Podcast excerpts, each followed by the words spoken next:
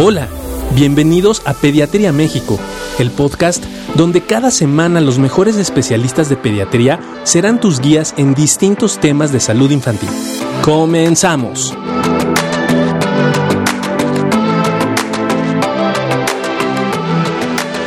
Hola, ¿cómo están? Bienvenidos a otra cápsula más de la Asociación de Médicos del Hospital Infantil de México, Federico Gómez. Hoy tenemos el grato honor de tener aquí a la doctora Pilar Díez Suárez, jefa del Departamento de Imagenología del Hospital Infantil de México, Federico Gómez. ¿Cómo estás, Pili? ¿Qué dices? Muy bien. Un amigo, placer ¿cómo tenerte hasta que quisiste venir, ¿eh? hasta, que, me quiso, porque la doctora es muy difícil. Ya van a ver todo lo que hacemos con imagen y no me invitaban, cara.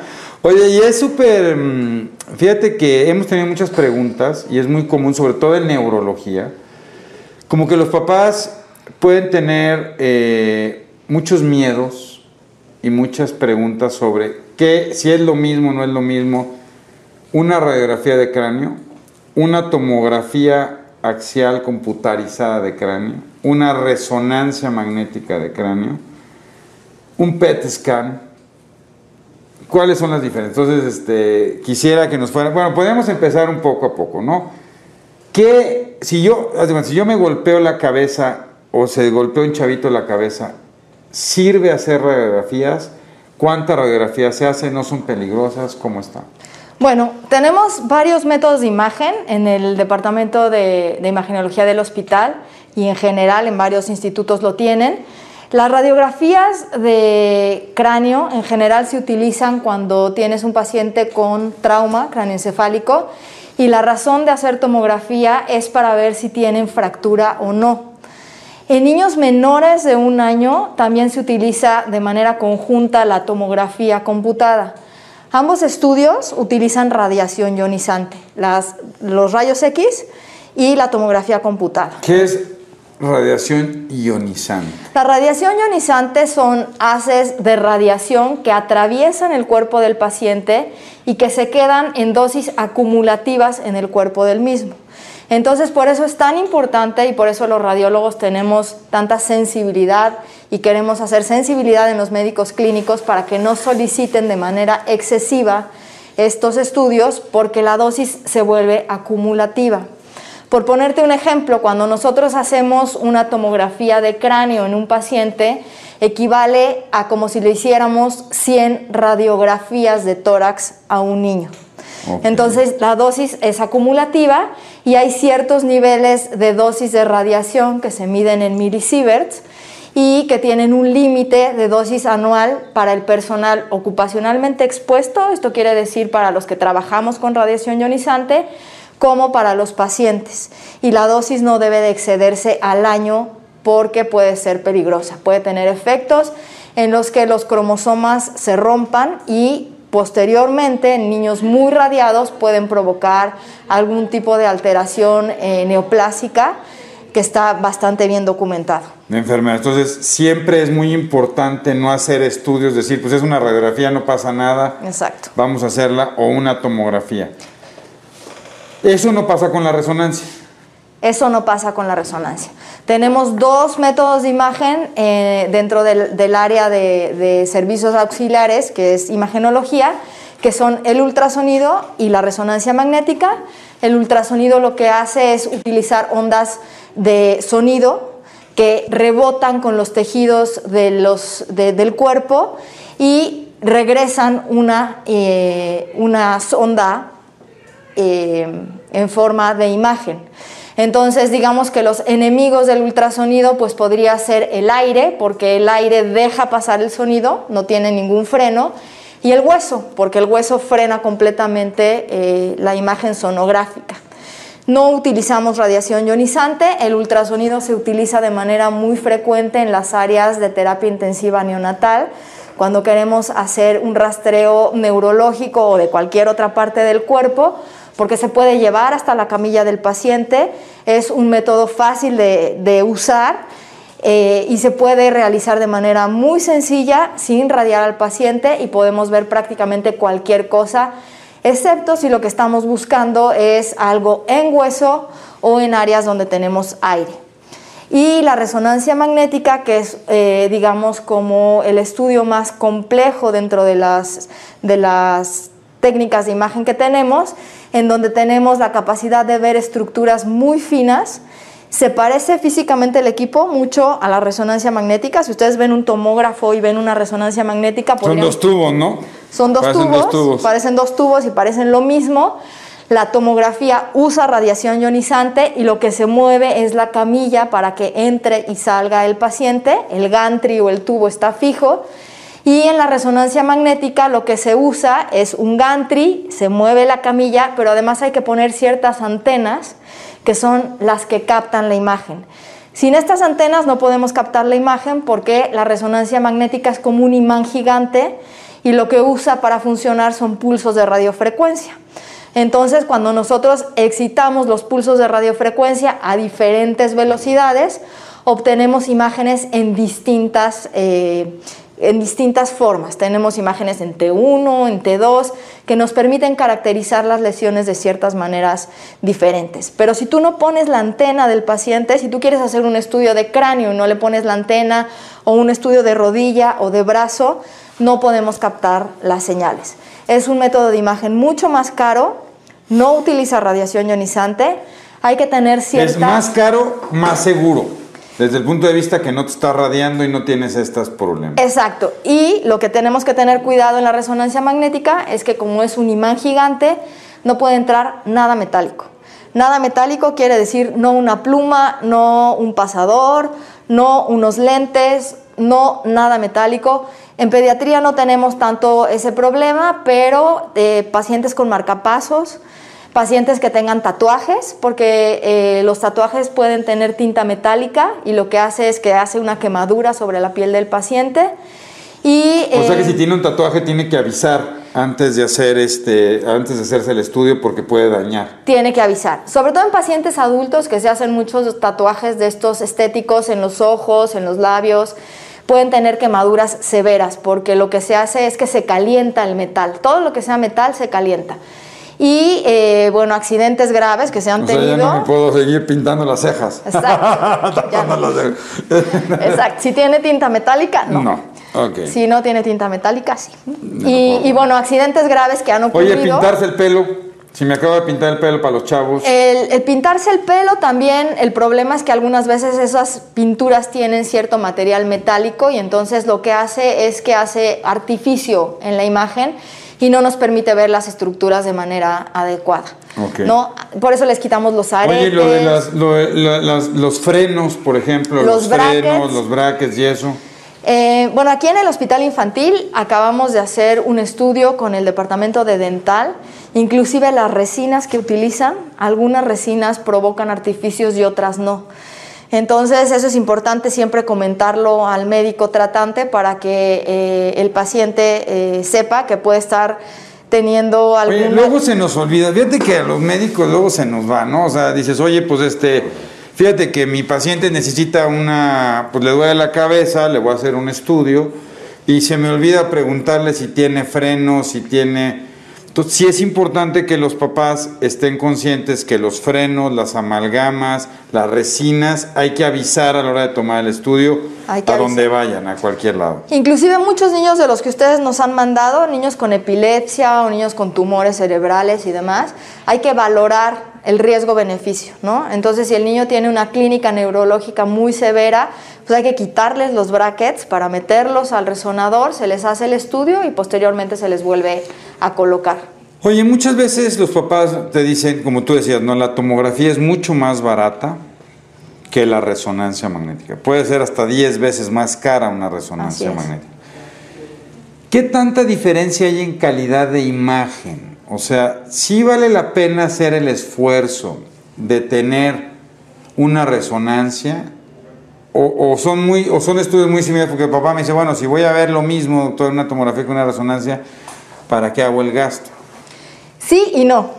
La tomografía es un estudio mucho más barato, es un estudio eh, que sirve para cosas específicas, por ejemplo, trauma craneoencefálico, ver lesiones, lesiones tumorales, lesiones eh, vasculares, podría servir. Eh, sin embargo, el detalle anatómico que logras con la resonancia magnética no lo tienes en la tomografía. Los tomógrafos actualmente tienen, y seguramente lo has oído, eh, número de cortes, ¿no? Cada vez van siendo más número de cortes y esto quiere decir que la calidad y la definición de la imagen es mejor. Inclusive ahora hay tomógrafos duales de doble energía que tienen dos tubos y tienen un tubo de energía alta y un tubo de energía baja y logran hacer eh, imágenes espectaculares. Si tú quieres hacer reconstrucciones óseas, es mejor la tomografía. Si tú quieres ver, por ejemplo, si el paciente sangró, si es un paciente hemofílico, por ejemplo, y tiene sospecha de un sangrado, no necesitas llevarlo a una resonancia magnética con una tomografía. Que es mucho más rápida también. De manera inmediata lo puedes, lo puedes hacer. Y cuando dices mucho más rápido es que eh, el niño entra al equipo y en menos de dos segundos tenemos escaneado un paciente pediátrico de 7 años, por ejemplo, desde la cabeza hasta los pies. ¿no? La desventaja es la dosis de radiación que se utiliza y en muchas de las patologías que vemos eh, en este hospital requieren la administración de medio de contraste que es un medio de contraste que reacciona o produce ciertas reacciones adversas al cuerpo en comparación con el de la resonancia magnética que tiene eh, menos cantidad de reacciones.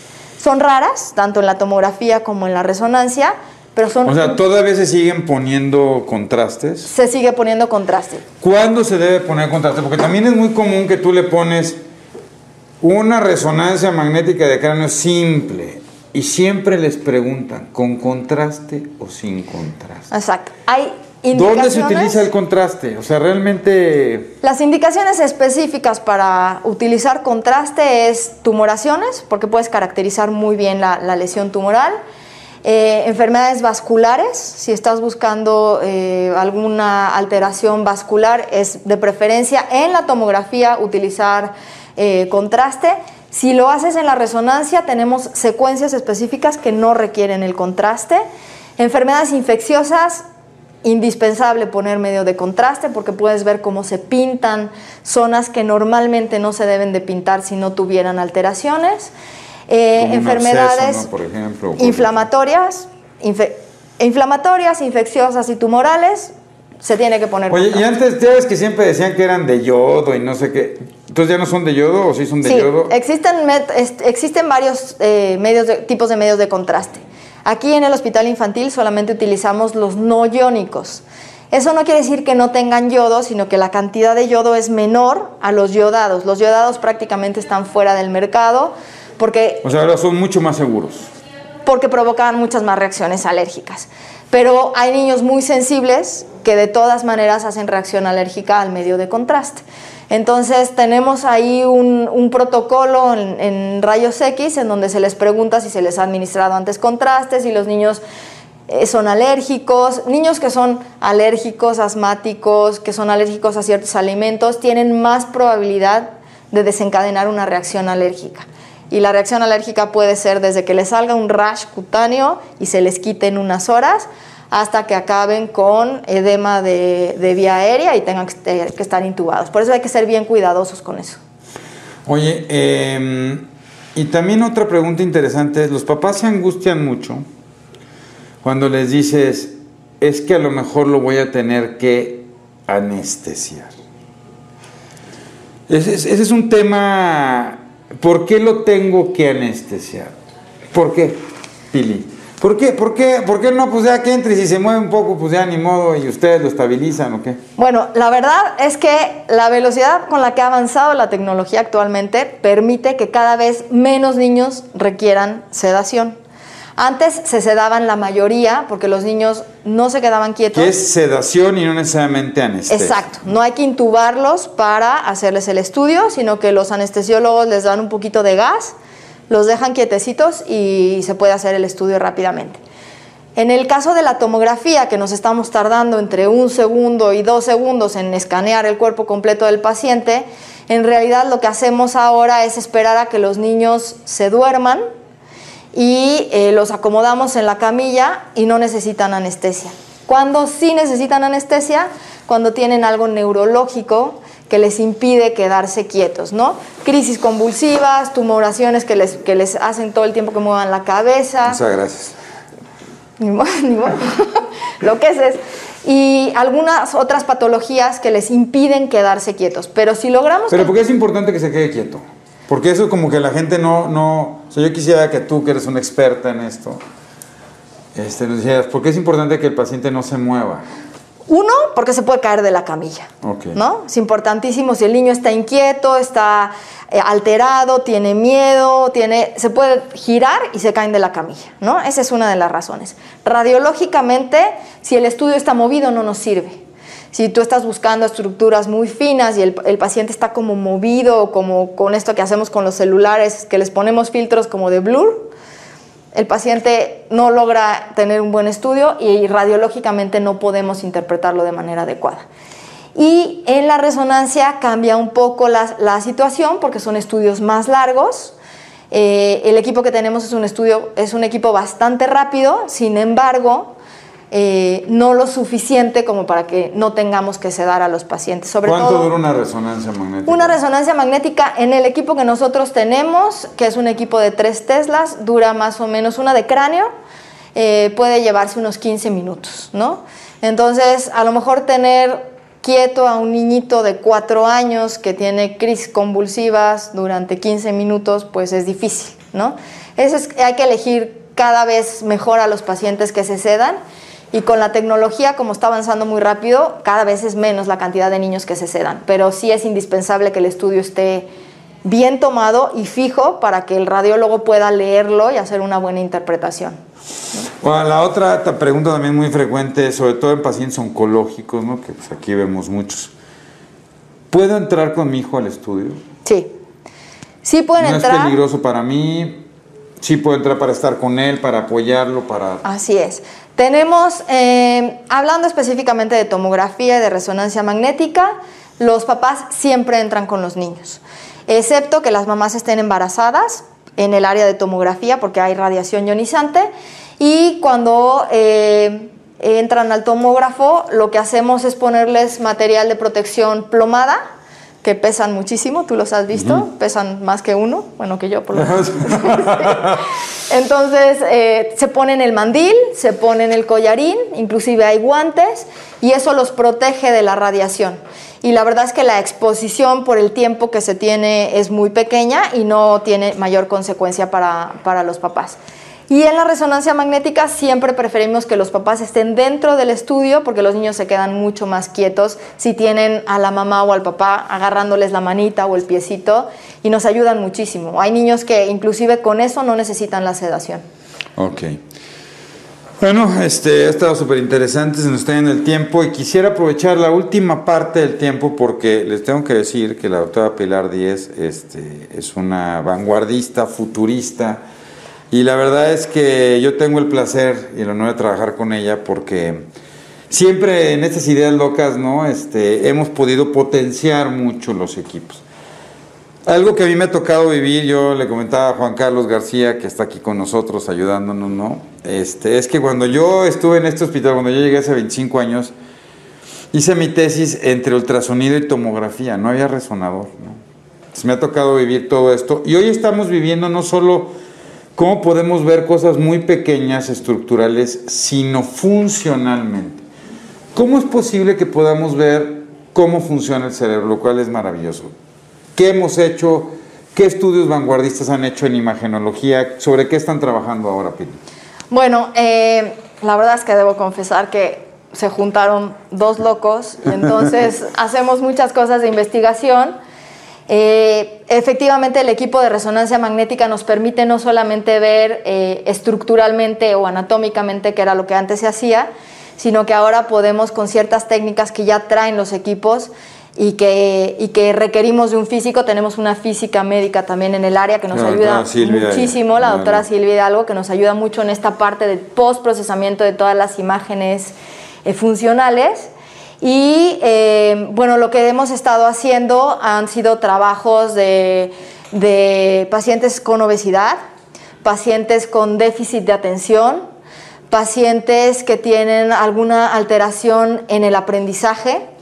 Y lo que hacemos es, a través de la imagen funcional, podemos utilizar varias secuencias. Algunas de ellas se llaman eh, por ejemplo, que es que tú le pides al paciente que haga alguna tarea y entonces se encienden ciertas áreas del, del cerebro y se pueden identificar. ¿Y cómo las identifica? Eh? ¿Cómo lo hace? Eso lo hace el equipo de manera automática. O sea, los, ¿Y qué mide ahí? ¿Qué es lo que está Lo que mide es la cantidad de oxígeno que se consume con la tarea que se le pide al paciente que haga. Y tenemos otra parte que se llama resting state, que es la cantidad de oxígeno que se consume cuando el paciente no está haciendo nada. Que esa nos ha servido mucho en pediatría porque no necesitamos decirle al niño que haga nada, sino que solamente lo acostamos y lo hemos hecho con niños con eh, epilepsia, lo hemos hecho con niños con autismo, con déficit de atención y hemos encontrado cosas interesantísimas que si me vuelves a invitar las podemos platicar mostrando imágenes, podemos enseñar imágenes. imágenes. Tenemos otra técnica que se llama tractografía, que lo que permite es ver las vías todas estas vías que estudiamos en la carrera de medicina, en los libros que te decían que llevaban el impulso de un lado al otro y demás, pues ahora se pueden ver con la resonancia magnética y estamos encontrando diferencias importantes en estas vías en pacientes que tienen problemas de lenguaje, problemas de escritura, en niños con déficit de atención, obesos, inclusive niños que no tienen manifestaciones neurológicas como los niños obesos, que tienen un patrón muy similar a los niños con déficit de atención, ¿no? Entonces, pues bueno, se juntaron. Y que se acaba de publicar, ¿no? Y que, se acaba, y que se acaba de publicar. Algunas de los tracks y las manifestaciones que vimos y que pudimos observar. ¿Tú crees que esto va a cambiar la forma como vamos a poder hacer diagnósticos? O sea, ¿realmente se podrán volver biomarcadores estas técnicas? ¿O nada más se van a quedar como en estrategias de investigación para que sigan? No, yo creo que definitivamente se tiene que cambiar la forma no solo de utilizar la imagen, sino de lo que le van a hacer ustedes como clínicos a los pacientes, ¿no? Digo, a mí se me ocurre pensando en el ejemplo del déficit de atención, que mucha gente piensa que ni siquiera existe la enfermedad, ¿no? Y que es un invento de, ahora y que, y que no es cierto y que no existe. Y bueno, hemos podido comprobar con la, con la imagen que sí tienen un cerebro distinto los niños y eso creo yo que clínicamente cuando ustedes le pueden enseñar a las mamás, mira, este es el cerebro de un niño con déficit de atención y este es el cerebro de un niño sin déficit de atención y que vean la diferencia en el número de tractos y que vean cómo se enciende el cerebro de un niño sin y con déficit de atención, también les genera mucha tranquilidad a las, a las mamás, ¿no? De decir, híjole, estoy haciendo todo lo que puedo, pero el niño no jala. Pues no, no jala, ¿por qué? ¿No? Y, bueno, luego lo que hemos hecho eh, con el otro loco del, del equipo, que les da tratamiento a los pacientes y hemos podido corroborar un año después del tratamiento adecuado que estos tractos y estas funciones del cerebro mejoran de manera muy significativa. No, ya no estamos trabajando sobre el autismo y el lenguaje, ¿no? Y estamos viendo estas diferencias de conectividad cerebral y es muy interesante, ¿no? Y, y, bueno, todo lo que podemos ver a través de la imagen que digo, afortunadamente contamos con, un gran equipo, ¿no? Comandado y liderado por Pili. Y, y, que bueno, que no solo en neurología, sino en onco y todo lo que se tiene que tratar en cardiología, ¿no? Platícanos un poco, porque ya, digo, estamos a punto de terminar casi. Es, ¿Qué estás haciendo con este, perdón? ¿Qué estás haciendo con eh, esto de la reconstrucción tridimensional? Bueno, en cardiología lo que se está utilizando eh, actualmente, no en todos los centros hospitalarios, hay pocos centros hospitalarios en los que se está usando Aquí esto. Aquí sí lo hacemos. En Aquí lo hacemos, es una técnica que se llama 4D, eh, eh, que es flujo en 4D. Entonces lo que permite es ver las anomalías cardíacas, por ejemplo, un paciente que tiene una coartación aórtica, nosotros podemos verlo con el flujo en el momento en el que se está generando y vemos cómo el flujo puede ir de un lado al otro, inclusive hacer simulaciones previas a la cirugía, ¿no? Entonces, eh, podemos ver con los cardiólogos y decirles, mira, si le cortas aquí, el flujo va a quedar aquí, va a tener un, vórtice que le va a provocar después alguna alteración a futuro. Si le cortas un poquito más abajo, un poquito más arriba, el diseño va a quedar mejor y entonces eso está ayudando mucho para la, para la planeación quirúrgica eh, de estos chiquitos que tienen cardiopatías, que tenemos muchos en el hospital, en el hospital infantil. Junto con los pacientes oncológicos, ¿no? que yo creo que también la mejoría en los estudios que estamos haciendo o que están haciendo permite una identificación mucho más temprana ¿no? de, de varias anomalías tumorales o neoplásicas. Así es. Si podemos hacerles tractografía, por ejemplo, estos tractos que les, que les comentábamos antes para los niños que estamos usando con déficit de atención, si los hacemos en niños que tienen un tumor cerebral, entonces lo que pasa es que el neurocirujano puede ver el tumor, puede ver los tractos que están alrededor o adentro del tumor y sabe de alguna manera qué tractos inevitablemente se va a llevar y qué tractos puede tratar de liberar para tratar de hacer el menor daño posible en el cerebro del, paciente. Y eso es algo con lo que antes no se podía, no se podía identificar ni contar, ¿no? Entonces eso es, eso es eh, importantísimo. Y la parte de obesidad, ¿no? La parte de obesidad que estamos trabajando muchísimo, que tienes tú una teoría interesantísima que ya podemos platicar en otra, en otra ocasión, que aunque no tienen una manifestación neurológica, tienen un patrón muy similar a los niños con déficit de atención y que eso revolucionaría la forma en la que se está tratando a los pacientes obesos. ¿no? Sí, será muy interesante Así juntarnos con Salvador. Pues muchísimas gracias, Pili. Quisieras concluir, este, digo, para nosotros es muy interesante, muy importante que los papás estén tranquilos, sabiendo que hay gente muy preparada, ¿no? que ya es una especialidad, que hay subespecialidades dentro de la imagenología eh, y que hay gente muy capaz haciendo los estudios, eh, que no es cualquiera el que se va y se prende y le prende a la maquinita y píquele, ¿no? Yo creo que eso es muy importante.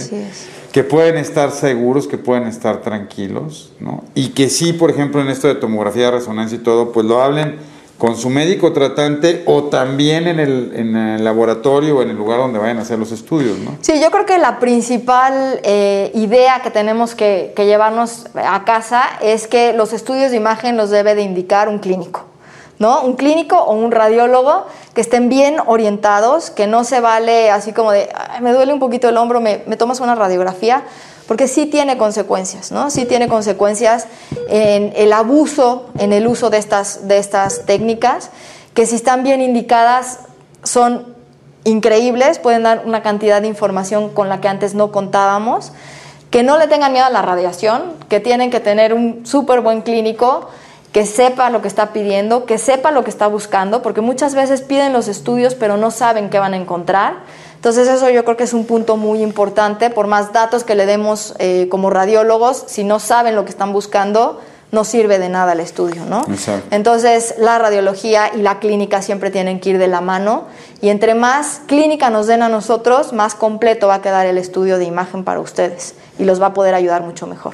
Pues muchísimas gracias, Pili. Espero vernos pronto por aquí. Se los agradezco muchísimo. De todas maneras, aprovecho para para agradecer a toda la gente que nos ha mandado donaciones.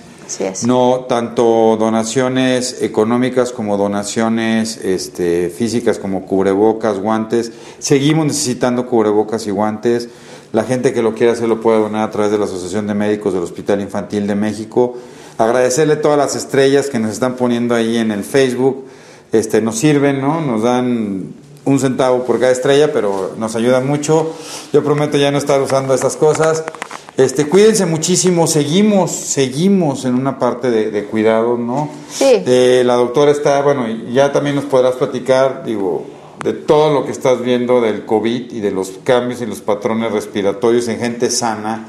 O sea, que la gente sana, los chavos, no se confíen, ¿no? De que nomás nos pasa a los viejitos, ¿no? hay que tener mucho cuidado. Síganse cuidando, por favor. Quédense en casa, lavado de manos, sana distancia, cubrebocas. Muchísimas gracias. Gracias, gracias, doctor Larraga. Un placer. Esto fue otro episodio de Pediatría México. Y recuerda, los países caminan con los pies de sus niños. Si este episodio crees que le puede ayudar o servir a alguien, por favor compárteselo. Le podrías estar ayudando mucho más de lo que te imaginas. Síguenos en nuestras redes sociales. En Facebook e Instagram nos puedes encontrar como AMHIMCDMX. AM de Asociación de Médicos, HIM de Hospital Infantil de México y CDMX de Ciudad de México. Nuestra página web es Para cualquier duda o comentario, escríbenos al correo electrónico pediatriamexicopodcast.gmail.com. Gracias por acompañarnos. Hasta la próxima.